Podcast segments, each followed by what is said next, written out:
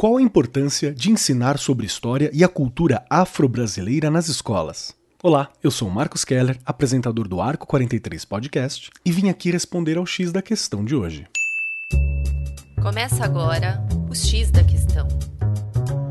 A Lei 10.639 de 2003, que tornou obrigatório o ensino sobre história e cultura africanas e afro-brasileiras nas instituições de ensino, completou 20 anos em 9 de janeiro deste ano mas ainda vemos poucos avanços na sua aplicação em sala de aula. Dentre as limitações estão o baixo investimento em estudos étnico-raciais por parte de docentes, a falta de materiais didáticos que compreendam o tema e a falta de fiscalização de órgãos responsáveis pela política de educação, como o Ministério da Educação. A Lei 10.639 é, na verdade, uma alteração da Lei de Diretrizes e Bases da Educação Nacional e afirma que o conteúdo programático deve trazer o, abre aspas, estudo da história da África e dos africanos, a luta dos negros no Brasil, a cultura negra brasileira e o negro na formação da sociedade nacional, resgatando a contribuição do povo negro nas áreas social, econômica e política pertinentes à história do Brasil.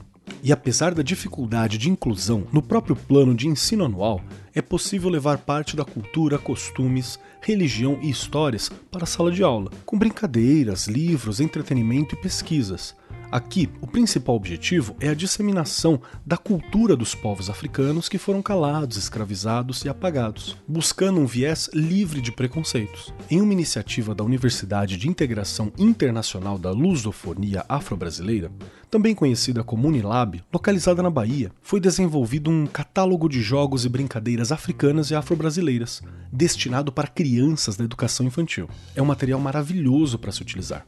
Outra forma de incentivar o contato com a cultura africana e afro-brasileira é por meio da leitura. E a Editora do Brasil possui vários títulos interessantes.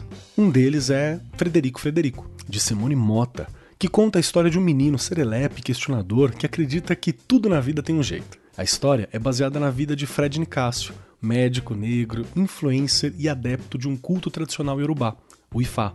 Para gestores e educadores que se interessam pelo estudo de raça, o portal Guiledés possui pautas quentes e atualizadas que envolvem a defesa de mulheres e negros vítimas do racismo e sexismo social. Além disso, o contato com objetos, imagens e adereços que carregam a ancestralidade brasileira e o vasto conhecimento dos países africanos potencializa a aprendizagem de crianças e jovens. Por isso, uma dica é realizar visitas em museus que preservam esses patrimônios, como o Instituto de Pesquisa e Memória Pretos Novos, localizados no Rio de Janeiro, e o Pavilhão da Criatividade Darcy Ribeiro, um dos espaços do Memorial da América Latina em São Paulo.